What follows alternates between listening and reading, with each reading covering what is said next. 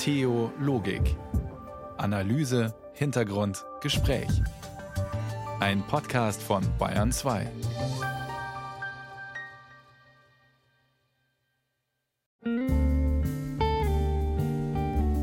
Montagabend, Zeit für Theologik, Ihre Sendung über Gott und die Welt. Eine Welt, die ein wenig aus den Fugen geraten zu sein scheint.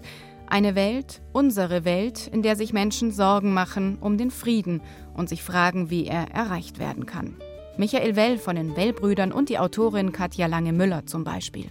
Wir sind ja sozialisiert als Biermüsselblasen damals in den 80er Jahren mit der Friedensbewegung und die Ostermärsche gespielt und es war immer die Angst da ganz stark die Angst mit der Aufrüstung und Nachrüstung. Ehe wir irgendwie uns hinsetzen und Briefe formulieren, gehen wir lieber auf die Straße und verteilen unsere warmen Pullover.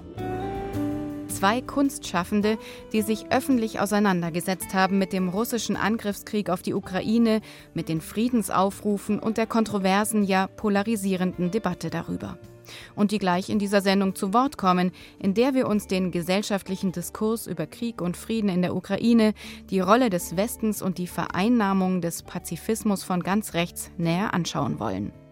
Kann man in dieser Stimmung noch so ohne weiteres für den Frieden auf die Straße gehen? Einschätzungen dazu gleich auch von Journalist und Kolumnist Heribert Prantl. Und am Ende in dieser Sendung lernen Sie auch noch den künftigen bayerischen evangelischen Landesbischof kennen. Christian Kopp wurde in der vergangenen Woche zum Nachfolger von Heinrich Bedford Strom gewählt und ist bei uns in Theologik im Interview. Am Mikrofon begrüßt Sie Irina Essmann.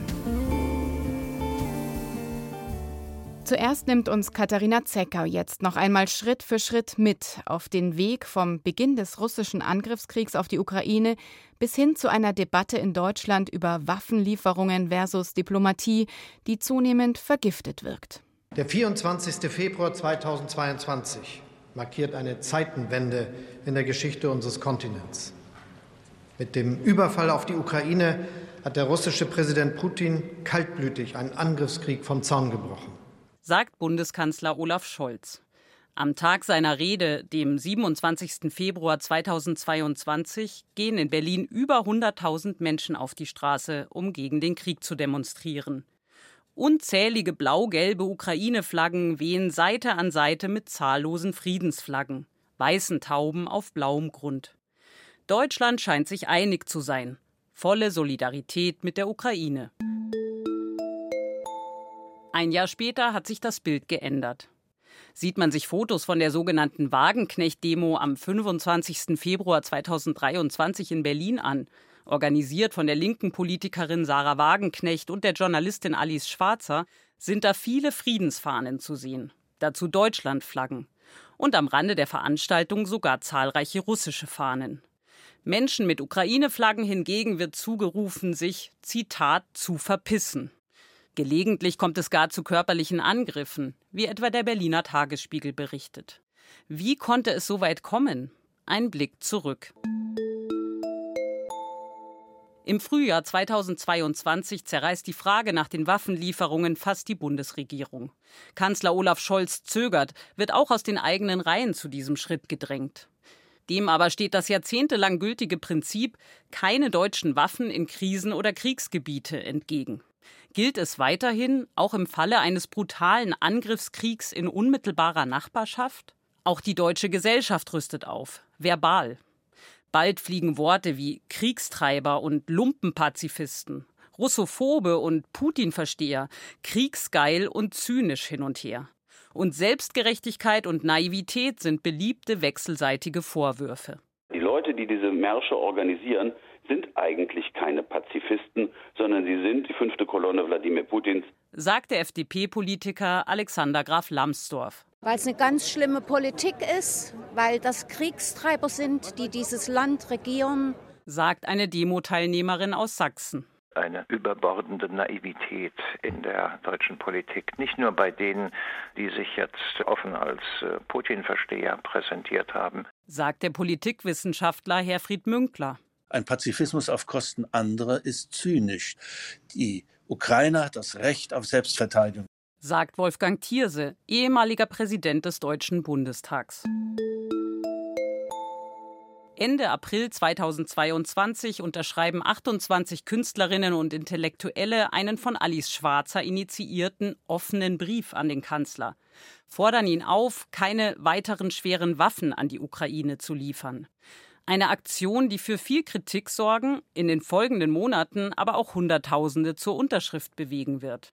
Der Musiker Michael Well von den Well-Brüdern gehört zusammen mit seinen Bandkollegen sowie Bühnenpartner Gerhard Poll zu den Erstunterzeichnern und sagt, es war ja drin in erster Linie, dass man versucht, das Ganze nicht eskalieren zu lassen und dass man das nicht provoziert, eine Situation provoziert, wo wirklich uns ganz nah an einen Atomkrieg bringt. Wir sind ja sozialisiert als Biermüsselblasen damals in den 80er Jahren mit der Friedensbewegung und die Ostermärsche gespielt. Und es war immer die Angst, ganz stark die Angst mit der Aufrüstung und Nachrüstung.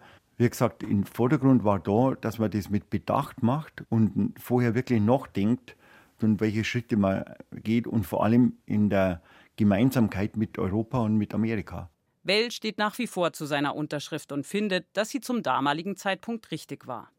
Erschrocken ist er über die heftigen Reaktionen, die sie danach erreichten. Viele Leute sind total entsetzt. Nie wieder komme ich zu ihrem Auftritt, aber so besser. Was mich abgeschreckt hat, diese unglaubliche Aggression in den Briefen, in der Wortwahl und in dieser Ausschließlichkeit. Ich denke mir, Mensch, Demokratie ist Reibung. Und Demokratie muss immer neu erprobt werden und entwickelt werden. Und das ist, entsteht eben durch Reibung, durch Diskussion, durch Streit.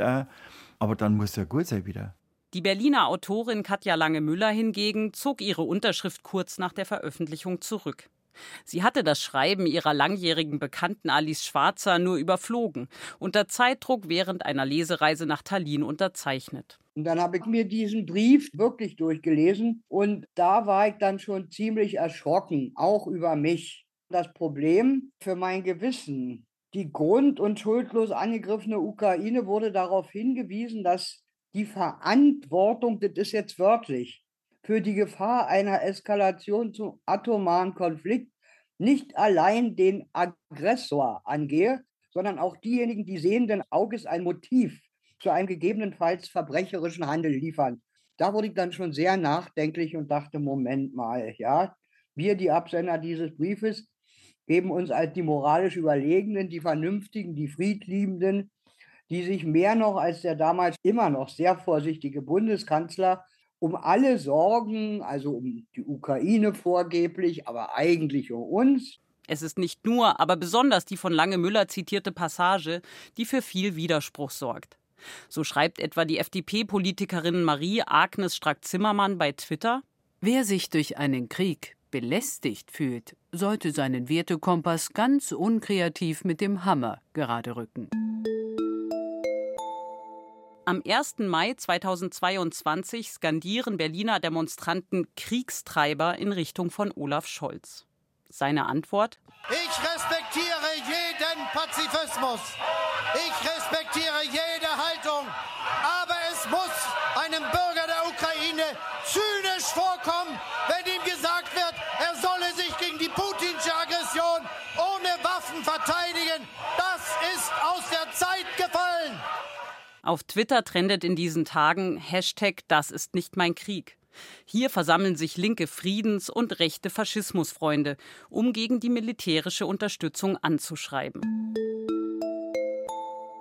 Ende Juni 2022 veröffentlichen Wissenschaftler und Schriftstellerinnen, darunter der Philosoph Richard David Precht und die Autorin Julie C., einen offenen Brief mit dem Titel Waffenstillstand jetzt. Der ukrainische Botschafter in Deutschland Andriy Melnik nennt die Unterzeichner auf Twitter einen Haufen pseudo-intellektueller Versager.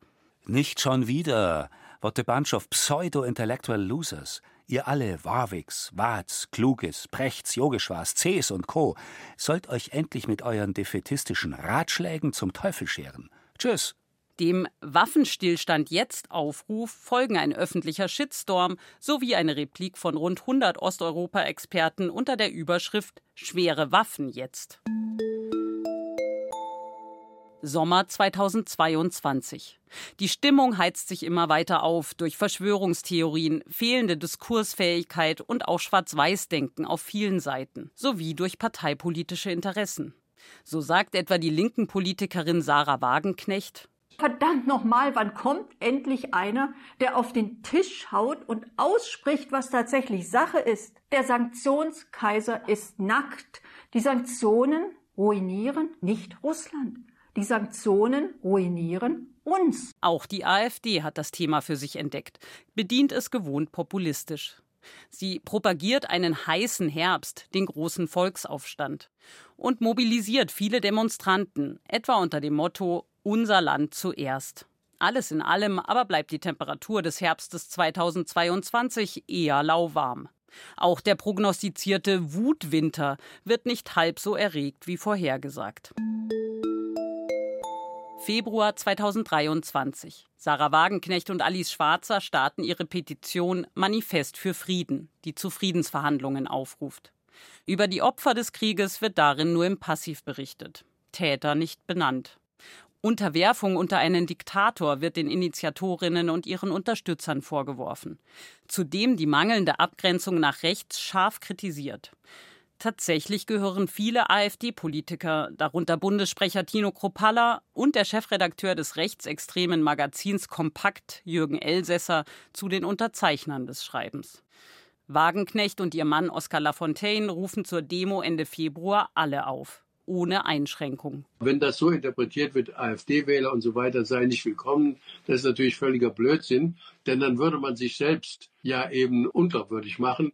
Letztendlich geht es doch darum, dass alle, die sich versammeln sollen, die ehrlichen Herzens Frieden wollen. Der Musiker Michael Well, der zehn Monate zuvor den offenen Brief an den Kanzler unterschrieben hatte, sieht das Manifest für Frieden und die dazugehörige Demo kritisch. Muss das jetzt sein? F. Borisch sagt mal ein bisschen es war ein bisschen geschäftlich. Und mir hat das auch nicht gefallen auf der Bühne. Und der La Fontaine und dann das Lied da singen und ukrainische Fahnen waren überhaupt nicht mehr, sind nicht mehr vorgekommen. Und diese Ukraine ist mir untergegangen eigentlich bei der ganzen Geschichte. Ich habe den Eindruck gehabt, es polarisiert noch mehr dann die Gesellschaft, die sowieso schon so polarisiert ist und so zum Teil wirklich aggressiv auseinander ist. Und mir gefällt ja nicht, dass das eine Partei ist, dann wer da irgendwie die Wagenknecht dann eine eigene Partei gründen will. Man soll das machen, aber mir war das, diese Allianz war mir fremd. Auch die Autorin Katja Lange-Müller, die viel auf Websites der russischen Diaspora unterwegs ist, hält das Manifest für Frieden für kontraproduktiv. Das schadet natürlich im Grunde nur. Man geht dann in Russland davon aus, dass zumindest die ehemaligen DDR-Bürger doch immer noch also eher auf der Seite Russlands wären. Das sind die Resultate, die dann wirklich dabei rauskommen. Und das sozusagen stärkt unsere eventuell kleinen Verhandlungschancen ganz bestimmt nicht, sondern schwächt sie eher. Am 25. Februar 2023 findet schließlich die Wagenknecht-Demo genannte Veranstaltung in Berlin statt. 13.000 Teilnehmer zählt die Polizei. Alice Schwarzer spricht auf der Bühne vom angeblichen Kriegsziel, Russland zu vernichten, schürt irrationale Ängste. Neben der Bühne bezeichnet sie einen ZDF-Journalisten als Ratte.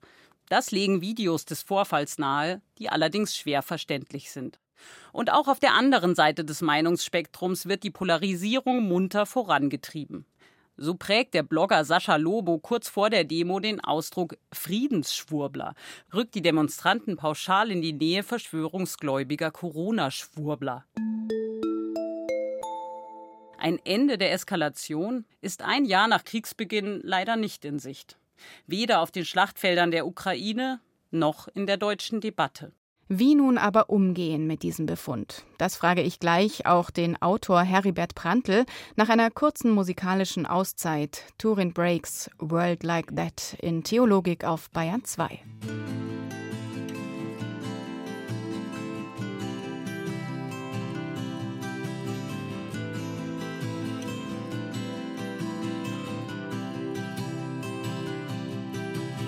What you gonna do when you turn your and nothing comes out?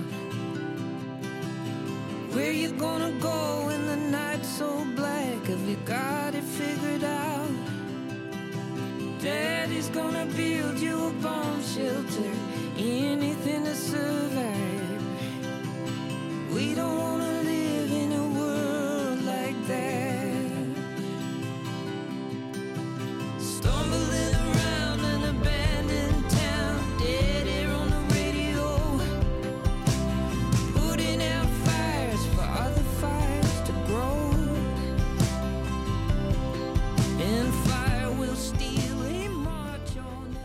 Töne von Turin Breaks, World Like That hier auf Bayern 2. Eigentlich wollen wir doch fast alle nur das eine, dass der Krieg in Europa möglichst schnell zu Ende geht und dass Frieden wird. Doch irgendwie haben wir uns in Deutschland in eine Debatte hineinmanövriert, voller verbaler Auf statt Abrüstung. Vor einer rhetorischen Kriegsführung in unserer Gesellschaft warnte der Journalist und Kolumnist Heribert Prantl unlängst, und jetzt ist er zu Gast in Theologik. Guten Abend, Herr Prantl. Guten Abend. Herr Prantl, was sagt es denn über unsere Gesellschaft aus, über unsere Diskursfähigkeit, wenn Menschen, die sich für den Frieden einsetzen wollen, Sorge haben müssen, von rechts vereinnahmt zu werden? Das sagt aus, dass es mit dem Diskurs nicht allzu weit her ist in dieser Gesellschaft. Dass Frieden ja zwar allgemein anerkannt ein unglaublich wichtiges Wort, ein unglaublich wichtiger Wert ist, dass aber die Auseinandersetzung darüber, wie man diesen Frieden erreicht, besetzt ist von Vorurteilen, dass nicht klar ist, dass es ein großes Ringen ist. Und dieses Ringen hat nicht nur mit Waffen zu tun, es hat auch damit zu tun, wie gehe ich um mit den verschiedenen Ansichten? Wie gehe ich auf diesem Weg zum Frieden miteinander in aller Unterschiedlichkeit der Anschauungen? Friede ist ja auch mehr als ein Waffenstillstand. Friede ist auch mehr als ein Ende von bewaffneten Auseinandersetzungen. Friede ist auch die Art und Weise, wie wir auf der Suche nach Frieden miteinander umgehen. Und da äh, tun mir die Gehässigkeiten, die es gibt in der öffentlichen Auseinandersetzung, wirklich weh. Auch die Art und Weise, wie auf Pazifisten verächtlich herabgeschaut wird. Friedensschwurbler heißt es ja manchmal. Ne? Also Kolumnist Sascha Lobo vom Spiegel, der hat über die Friedensschwurbler gesprochen. Ärgert Sie das? Ich finde es gemein, es so zu sagen. Aber man muss schon sehen, die Kritik an der Friedensbewegung ist so alt wie die Friedensbewegung selber. Daran haben Friedensnobelpreise Daran haben Vorbilder wie Bertha von Suttner oder Karl von Ossietzky oder ein Mahatma Gandhi oder auch ein Martin Luther nichts geändert. Pazifisten waren und sind Außenseiter. Aber so randständig wie heute, angesichts der akuten Gefährlichkeit eines Brutalimperialismus von Putin, so randständig waren sie schon lange nicht mehr. Woran liegt das, Herr Prantl, dass die Pazifisten jetzt so weit außen stehen? Es liegt an einer moralischen Aufladung der Debatte, die sehr einseitig ist und die überzeugt davon ist, dass man nur mit Waffen weiterkommt. Es liegt daran, dass es schon lange einen, ja, doch einen sehr manifesten Bellizismus gibt in der Gesellschaft. Es hat angefangen mit dem Jugoslawienkrieg und dass Pazifismus als große Naivität gilt und dass man ja nicht erkennt, dass bei allen Schwächen, die der Pazifismus hat, es dieser Pazifismus war, der dem großen Militarismus, wie er Deutschland lange Zeit beherrscht hat, der diesem Militarismus die Luft ausgelassen hat. Ich denke, dass auch diejenigen, die jetzt mehr Waffen und noch mehr Waffen fordern und in der Waffenlieferung an die Ukraine das Rezept für den Frieden sehen, sich nicht dem alten Militarismus verbunden fühlen, sondern dass sie sagen, hier ist die Pflicht, Notwehr zu leisten und die pazifistisch orientierten Teile der Gesellschaft sagen, aber man muss darauf achten, wenn man schon Waffen liefert, wo der Nothilfe-Exzess beginnt, wo diese Nothilfe gefährlich wird, wo diese Nothilfe umkippt in eine aktive Kriegsbeteiligung und den Krieg nicht zu beenden hilft, sondern den Krieg fördert und den Krieg weiter eskaliert. Das sind ja die Streitpunkte in der Gesellschaft. Sie haben eingangs von diesem Ringen gesprochen. Ist es das, was Sie kritisieren, dass zu wenig tatsächlich gerungen wird und sich die Fronten verhärten in wirklich ein reines Schwarz-Weiß-Denken? Ja, mir ist das Schwarz-Weiß-Denken zu stark. Es gibt nicht einfach den Weg zum Frieden. Es gibt sozusagen ganz subtile und notwendige Abwägungen. Und wenn in dieser Debatte die Warnung vor einer Eskalation des Krieges als Ausdruck der Verzagtheit gilt, dann ist es wirklich gefährlich. Und es dürfen nicht Wörter wie Kompromiss und Waffenstillstand so ausgesprochen werden, als wären sie vergiftet. Und Kriegsrhetorik darf nicht als Ausdruck von Realismus gelten. Das wäre gefährlich und ich denke, es ist wirklich wichtig, das gemeinsame Ringen um den Frieden als notwendig zu erachten und der anderen Meinung nicht von vornherein zu attestieren, in dem Fall denen, die weniger oder gar keine Waffenlieferungen wollen. Sie seien die Freunde Putins und sie seien dem Putin auf den Leim gegangen. Ich denke, mit dieser Art von Auseinandersetzung kommen wir nicht weiter. Aber wie kommen wir zu einer anderen Art der Auseinandersetzung? Das Ziel ist wünschenswert, aber der Weg dahin, wer muss da Verantwortung übernehmen? Alle Diskutanten. Ich muss mir jeweils überlegen, und das ist ja nichts Neues, das war ja schon in der Corona-Debatte so. Ich muss mir überlegen, und das ist eigentlich ein ganz simpler Satz und eine ganz simple Überlegung, die in der Umsetzung schwer ist. Ich muss mir immer sagen, in einer vehementen Auseinandersetzung, dass womöglich auch der andere Recht haben könnte. Und mit dieser Überlegung und mit dem Respekt, der daraus folgt, mit der anderen Meinung reden, mit der anderen Meinung ringen und die verschiedenen Positionen gegeneinander abwägen. Trotzdem nochmal die Nachfrage, wie kommen wir da raus? Wie kann man sich denn auch verhalten als Bürger, Bürgerin dieser Gesellschaft, wenn man sich einsetzen will für den Frieden und, wir haben es vorhin auch schon mal gehört, nicht vereinnahmt werden will von, sage ich mal, den Putin-Freunden von AfD und Co. Ich denke, man sollte nicht die große Angst haben, dass immer dann, wenn ich Frieden sage, sich die Extremen und die Radikalen anschließen. Ich darf den Frieden nicht mit diesen Leuten alleine lassen. Ich darf die Friedensbemühungen nicht diskreditieren lassen von Extremisten und Radikalen. Es darf nicht sein, dass der Friede auf diese Weise bemakelt und beschmutzt wird. Das sind Leute, die ganz woanders stehen, nämlich irgendwie Russland und Putin beweihräuchern, dass diese das Wort Frieden für sich reklamieren. Die anderen, diejenigen, die ernsthaft, und das sind viele Christinnen und Christen, das sind viele Humanistinnen und Humanisten, das sind auch Pazifistinnen und Pazifisten, dass die weiterhin mit aller Eloquenz und mit aller Überzeugungskraft dafür werben, Friedensgespräche zu führen, dass auf die Art und Weise diese Wörter Frieden, Verhandlungen, gute Wörter bleiben oder wieder werden. Sind Ihnen da die Kirchen hierzulande zu leise? Sie könnten gerne lauter sein und klarer.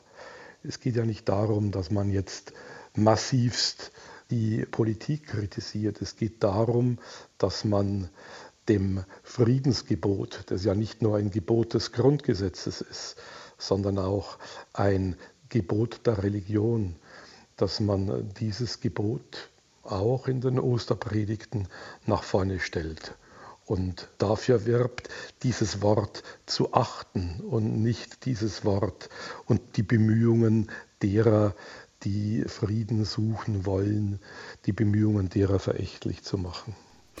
Was ist Ihre Analyse? Warum sind denn die Kirchen da noch nicht mit lauterer Stimme unterwegs, beziehungsweise auch nicht ganz klar in ihrer Positionierung?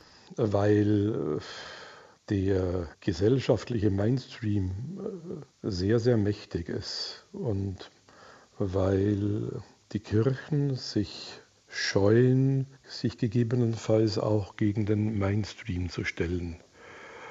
Und der Frieden und in dem Fall, wenn ich jetzt im Österlichen bleibe, die Friedensbotschaft und das Friedensgebot verdient jede Anstrengung.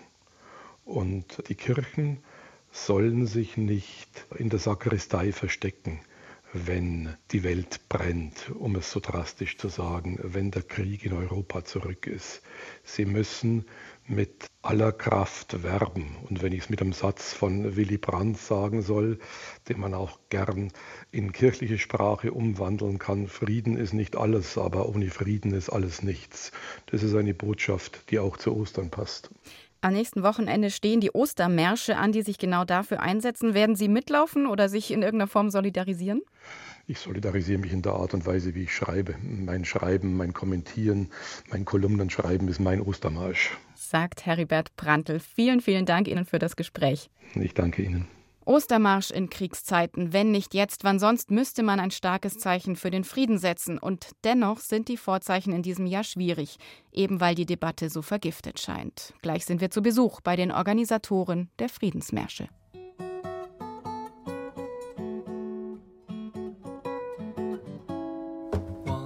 comfort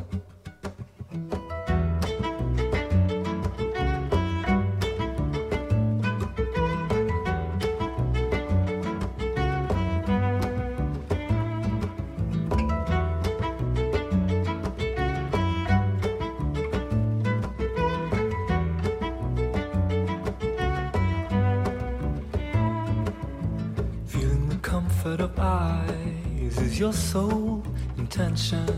We'll wanna be understood unconditionally, but you have to realize that a viewer needs distance. And the moment your wall melts down, the inside is outside.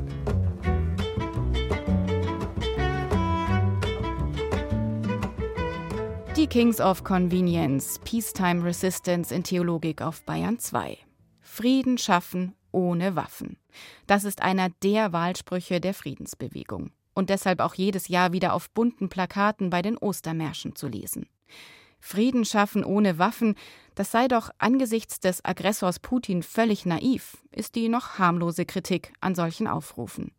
Bettina Weiz hat Menschen getroffen, die sich davon nicht beirren lassen. Ein unsanierter Altbau in einem Hinterhaus in der Münchner Isar-Vorstadt. Erster Stock rechts, da ist das Friedensbüro. Verschiedene Friedensinitiativen teilen es sich. Brigitte Obermeier von der Internationalen Frauenliga für Frieden und Freiheit und ihre Mitstreiter bereiten den diesjährigen Münchner Ostermarsch vor. Ist doch klar, was auf den Transparenten steht, sagen sie. Verhandeln statt schießen. Verhandeln statt schießen. Es gibt keinen gerechten Krieg. Zukunft sichern, abrüsten. So, was noch? Ostermarsch München. Man kann jetzt äh, sozusagen die Parolen und Forderungen eigentlich ablesen, die wir die ganze Zeit schon haben. Die ganze Zeit, das heißt für Franz Ibal von der Münchner Bürgerinitiative für Frieden und Abrüstung, kurz BIFA, ebenso wie für Brigitte Obermeier, seit der atomaren Aufrüstung durch den NATO-Doppelbeschluss, also seit 41 Jahren. Ostern für Ostern marschieren sie.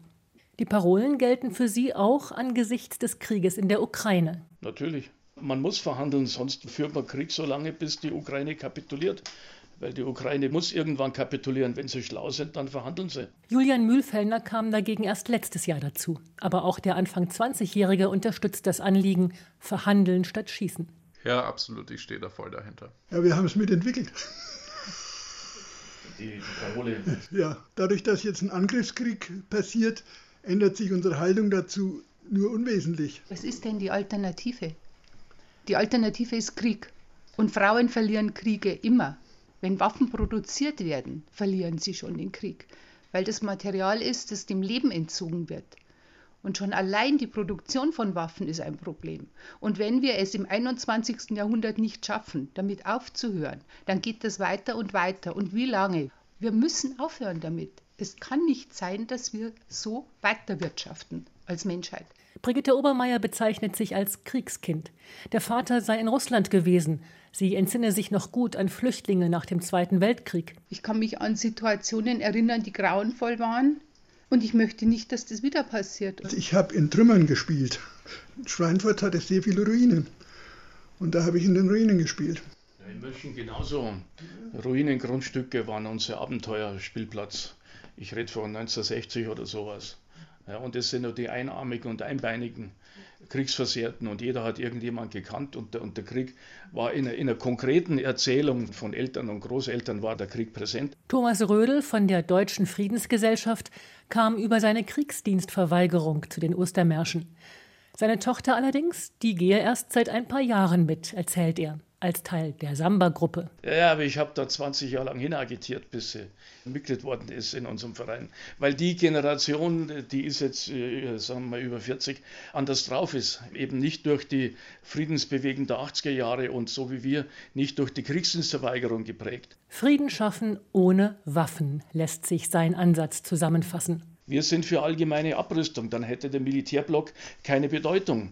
Da müsste man mit politischen Mitteln Frieden sichern.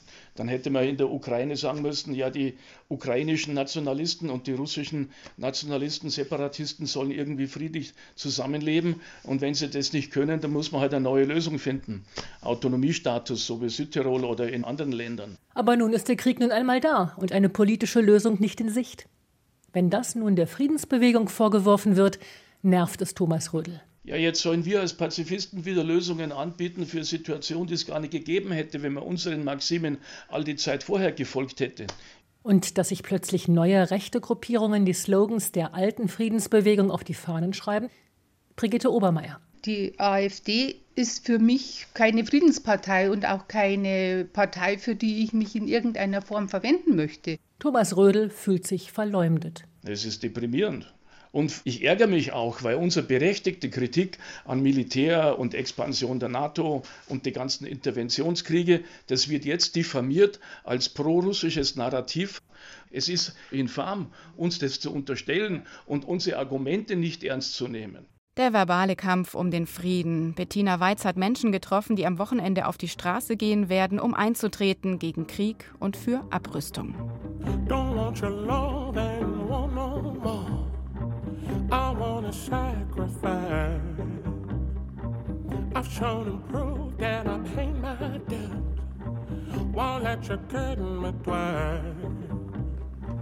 Mama ain't raised no fool, I know you kill a mockingbird right. My daddy taught me a thing or two. You better heed my advice. time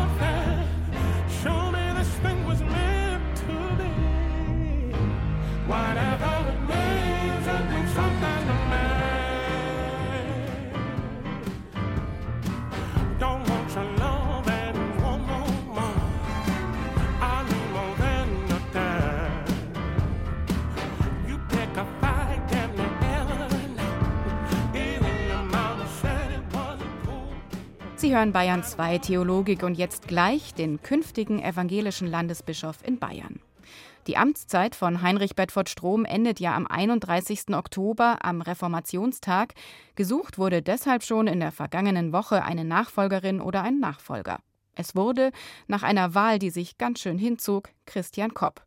Derzeit ist er noch evangelischer Regionalbischof für München und Oberbayern. Mein Kollege Matthias Morgenroth hat Christian Kopp kurz nach dessen Wahl in der Münchner Markuskirche befragt. Herr Kopp, erste Frage. Wissen Sie, auf was Sie sich jetzt einlassen? Ja, also beinahe hätte ich gesagt, Gott sei Dank nicht, weil ich so ein neugieriger Mensch bin, weil ich so interessiert bin an Menschen, aber gleichzeitig weiß ich es natürlich, weil ich ganz, ganz viele Menschen, die in dieser Kirche Mitglied sind, auch die Freundinnen und Freunde unserer Kirche, aber natürlich die unglaublich engagierten Mitarbeitenden. Da kenne ich viele. Nicht alle, aber ziemlich viele.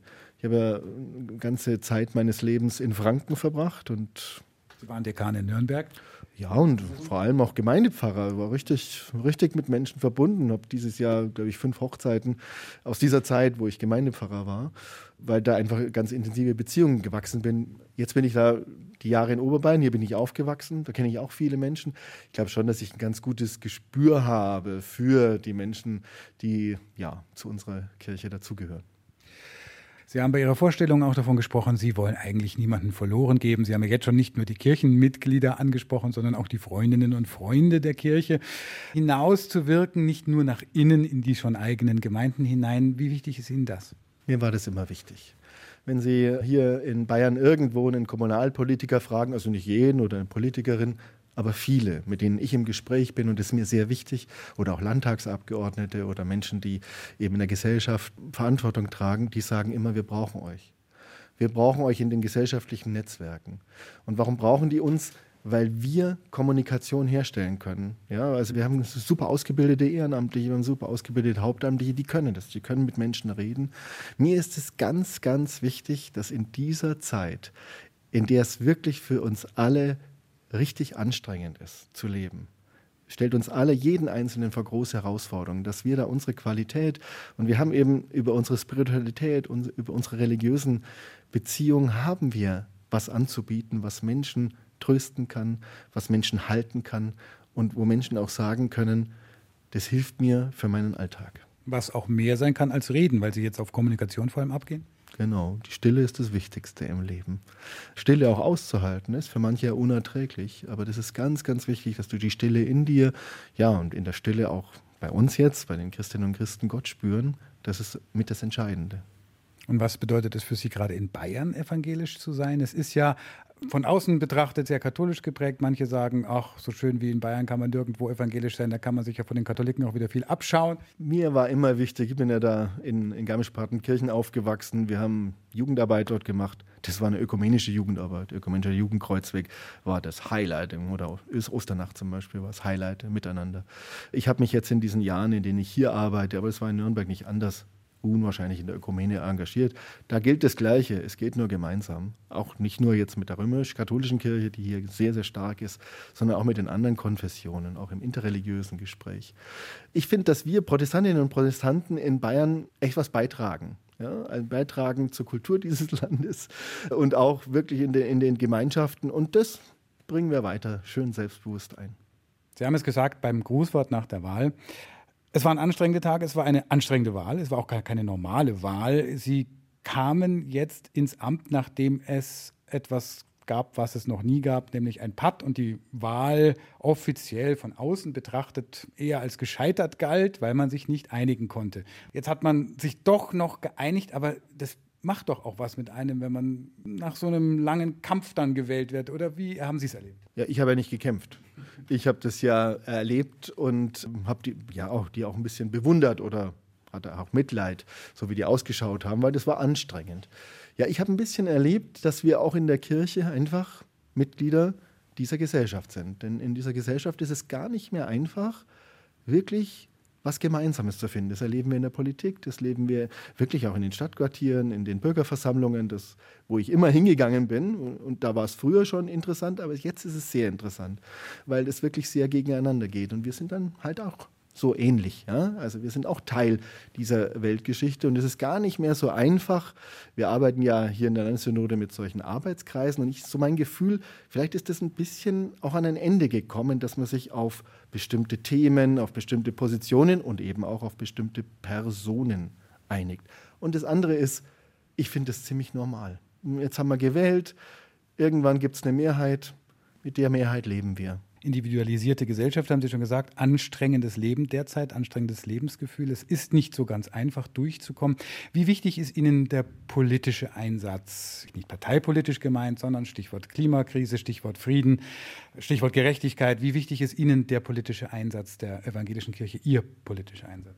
Der ist zentral, weil das Evangelium hat immer eine Auswirkung aufs ganze Leben. Ja. Es hat nicht nur auf dein individuelles religiöses Erleben das wäre ein falsch verstanden, aus meiner Sicht falsch verstandenes äh, Verständnis von Religion. Religion zielt auf alles. Ja?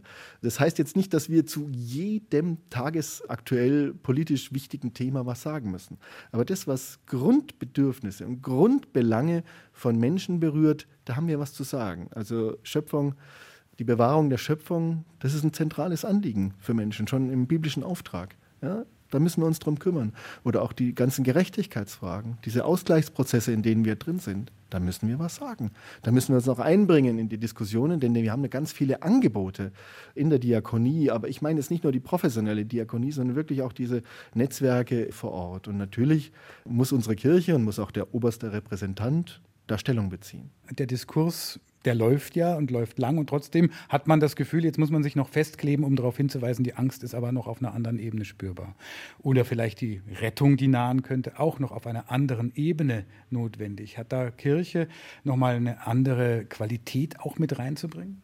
Also wir sind Menschen, die Leute verbinden können. Das ist unsere Aufgabe. Ja. In unseren Kirchengemeinden sind ja nicht Mitglieder, die nur eine Meinung haben, sondern das ist sehr divers. Das sind alle möglichen Leute und die haben auch alle möglichen politischen Meinungen. Deshalb sind unsere Voraussetzungen, Menschen zusammenzubringen. Sie haben jetzt auch ganz bestimmte, ja, aus meiner Sicht oft sehr verzweifelte Menschen, die, die sehr an der Frage ist, wie das geht, äh, alles weitergeht in der Welt, die miteinander zusammenzubringen und miteinander zu fragen, wo ist eine Lösung? Wie können wir miteinander beitragen zu den großen Fragen, die sich stellen? Das ist mir wichtig. Herr Kopp, zum Abschluss des Gesprächs, welche Kirche haben Sie vor Augen, wenn Sie sich eine wünschen könnten? Also auf jeden Fall eine heitere Kirche. Also wer vom Evangelium Jesu Christi herkommt, der kann ja eigentlich nur den ganzen Tag lachen, weil das so eine lebensbejahende, lebensstärkende und ja, also Jesus ist nicht der Erfinder des Humors, aber wenn man seine Geschichten liest, da kann man doch nur schmunzeln, ja? weil der so viel heitere Bilder und, und Ideen ins Leben gebracht hat. Das ist für mich und ich lache einfach auch so gerne und es hat auch mit Religion zu tun. Ein lachender künftiger Landesbischof also. Christian Kopp im Gespräch mit Matthias Morgenroth. Und ja, ein optimistisches Lachen, das kann nicht verkehrt sein. Zumindest ein verbindliches Lächeln in einer Zeit, in der so manche Debatte mit versteinerten Gesichtszügen geführt wird. Downtown there will always be a corner of the world for the exile of radiant children. Downtown there will always be a piece of great wall for all of those who, like you, are rebels, the clandestine.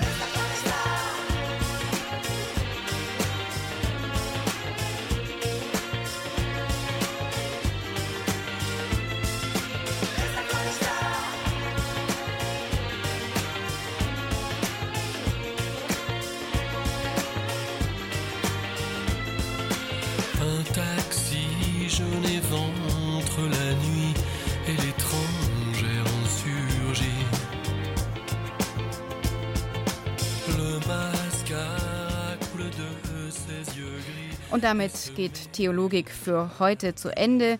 Vielen Dank fürs Zuhören, sagt das ganze Theologik-Team mit Irene Essmann am Mikrofon. Und das letzte Wort, das hat heute der neu gewählte, der eben gehörte künftige evangelische Landesbischof Christian Kopp. Was glaubst du? Ich glaube an die unendliche Liebe Gottes zu uns Menschen und zur ganzen Schöpfung. Was liebst du? Meine Frau Julia von ganzem Herzen. Was hoffst du? Ich hoffe darauf, dass Gott mit dieser Welt ist und mit allen Menschen, die hier leben. Und der letzte Gedanke vor dem Einschlafen? Danke, danke, lieber Gott, für diesen Tag.